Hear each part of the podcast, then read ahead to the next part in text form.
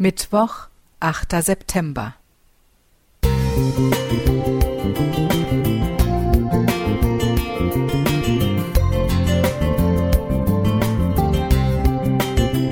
Ein kleiner Lichtblick für den Tag.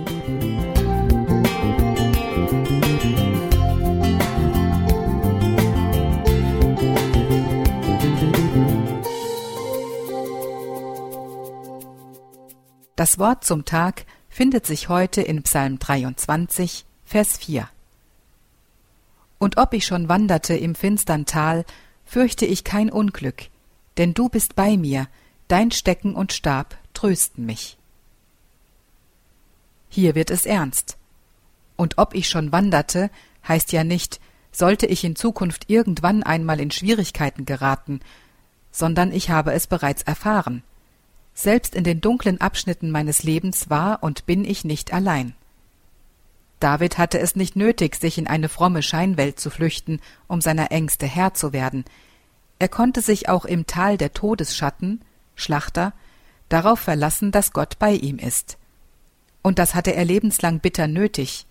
Saul, der eigene Schwiegervater, trachtete ihm jahrelang nach dem Leben.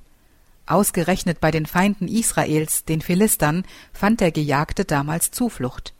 Später versuchten zwei seiner Söhne, ihm die Macht zu entreißen und sich des Thrones zu bemächtigen, weil sie meinten, sie könnten es besser als ihr Vater. Und auch sonst häuften sich in der Familie die Probleme, bis hin zu Ehebruch, Vergewaltigung, Mord und Totschlag. Also alles andere als eine heile Welt. Kein Wunder, dass der Psalm an dieser Stelle sprachlich von der dritten Person in die zweite wechselt, vom Er zum Du. Und ob ich schon wanderte im finstern Tal, fürchte ich kein Unglück, denn du bist bei mir. Dein Stecken und Stab trösten mich.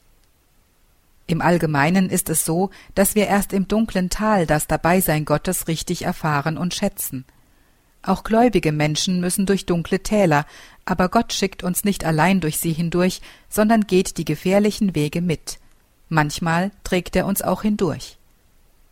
Übrigens, der Stecken war ein Stab, auf den sich der Hirte beim Wandern stützte und mit dem er Schafe, die ausscheren wollten, wieder in die Herde zurückführte. Der Stab war eine mit Eisen beschlagene Keule, mit der er die Herde gegen Angriffe von außen verteidigte. Für mich heißt das heute, auch wenn es, aus welchen Gründen auch immer, gefährlich wird, sorgt Gott dafür, dass ich auf seinem Weg bleibe, denn er hält mir den Rücken frei. Günther Hampel Gott hilft uns nicht immer am Leiden vorbei, aber er hilft uns hindurch. Johann Albrecht Bengel, schwäbischer Theologe, 1687 bis 1752 Thank you.